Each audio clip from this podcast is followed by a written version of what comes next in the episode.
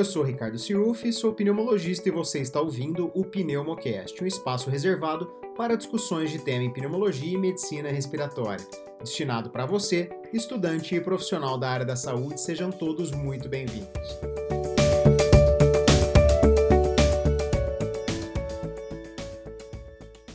Estamos de volta e de volta para falar sobre síndrome do desconforto respiratório agudo. Quero falar agora sobre o quadro clínico radiológico com vocês e falar que a síndrome ela deve ser suspeitada em pacientes com sintomas respiratórios progressivos com necessidade de aporte crescente de oxigenoterapia associada a infiltrado alveolar bilateral na radiografia de tórax após 6 até 72 horas do evento inicial. Vale lembrar que esses pacientes eles podem desenvolver a síndrome até 7 dias após esse insulto inicial. A principal queixa do paciente vai ser taquipneia, mas esse paciente ele pode se apresentar para vocês com taquicardia, crepitações difusas e também, claro, um quadro respiratório sobreposto a, ao motivo qual levou à síndrome do desconforto respiratório agudo. Vou dar um exemplo para vocês. Paciente interna por sepse, choque séptico de foco urinário, com disúria, polaciúria, jordano positivo, febre, leucocitose, etc.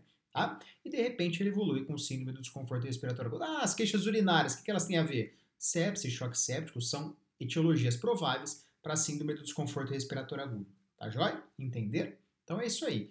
O laboratório é inespecífico, claro, vai estar tá de encontro à causa de base desse paciente. Mais um exemplo: pancreatite com amilase elevada, lipase, lipase elevada. Isso é da síndrome do desconforto? Não, isso é da pancreatite, tá? E por definição, a gasometria arterial ela vai apresentar hipoxemia e frequentemente, no momento inicial, pode, pode cursar com alcalose respiratória e aumento do gradiente alvéolo arterial. Decorem essa informação. Um aumento do gradiente alveolar arterial, ou seja, não é pura e simplesmente hipoventilação alveolar. Eu tenho uma das causas de insuficiência respiratória aguda hipoxêmica, tá? tanto por alteração da difusão quanto efeito shunt intrapulmonar e também heterogeneidade com deficiência heterogênea na relação ventilação-perfusão. Então, a condição mais importante para a gente excluir quando a gente pensa em síndrome do desconforto respiratório agudo é edema pulmonar cardiogênico. Na prática, a gente pode lançar mão de alguns biomarcadores, como por exemplo o BNP ou NT-proBNP, mas tem dúvida ainda é ecocardiograma. Lembrar que antigamente a gente utilizava a pressão do capilar pulmonar ocluído mas isso saiu nas novas definições de Berlim. Quando eu falo novas, já não são tão novas assim, são de 2012. Mas tem outros diagnósticos diferenciais de síndrome de desconforto que a gente precisa fazer. Mais difícil, na minha experiência e na minha prática clínica, é a hemorragia alveolar difusa. É muito complicado a gente fazer um diagnóstico diferencial bem feito, porque muitas das vezes o paciente não vai ter condição clínica de ser submetido à broncoscopia para procurar macrófago alveolar marcado com hemociderina, no caso da hemorragia alveolar difusa. Diagnóstico diferencial importante também é pneumonia bilateral, algumas condições autoimunes, vasculite, pneumonia intercial aguda é muito difícil também da gente diferenciar na prática clínica. A apresentação imaginológica da doença ela também pode ser heterogênea, afinal de contas eu vou ter uma evolução ao longo do ciclo e do curso da doença. E eu também posso ter uma heterogeneidade a partir do momento que eu posso ter SARA, síndrome do desconforto respiratório agudo pulmonar, e desconforto respiratório agudo extrapulmonar. Ou seja, eu posso ter uma pneumonia lobar que me levou até a síndrome de desconforto respiratório agudo.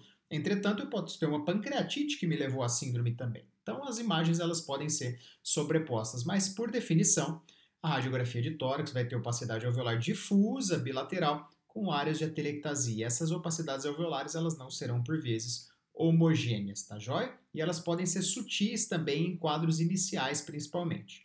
Já a tomografia de tórax, ela pode mostrar opacidades alveolares difusas com ou sem coalescência de espaços aéreos. Elas são mais evidentes nas topografias gravidade dependentes, ou seja, eu tenho mais opacidades em regiões posteriores, depois em regiões campo médio gravitacional, não estou falando de campo ali, porque o paciente vai estar em decúbito dorsal na maior parte das vezes. Elas vão ter eventualmente uma transição de consolidação para vidro fosco em regiões mais anteriores. Esse paciente tem, pode ter um parênquima pulmonar normal, que é o antigo conceito de baby lung. Tudo bem? Vale lembrar que tem uma diferença muito importante quando a gente fala da tomografia na COVID-19, que já foi assunto aqui no nosso podcast. Então, para fins diagnósticos, esse paciente precisa perfazer os critérios trazidos na definição de Berlim. Tomar cuidado com diagnósticos diferenciais, a apresentação clínica ela é heterogênea, depende da etiologia da síndrome do desconforto respiratório agudo e, a, e o principal diagnóstico diferencial é edema agudo de pulmão. Tudo bem? Daqui um pouquinho a gente já volta para falar sobre tratamento, tema quente aí, tá? Tratamento da síndrome do desconforto respiratório agudo. Este foi mais um episódio do seu Pneumocast. Não deixe de nos acompanhar nas nossas redes sociais, sobretudo no Instagram, com Pneumocast. Um grande abraço e a gente se encontra no nosso próximo episódio.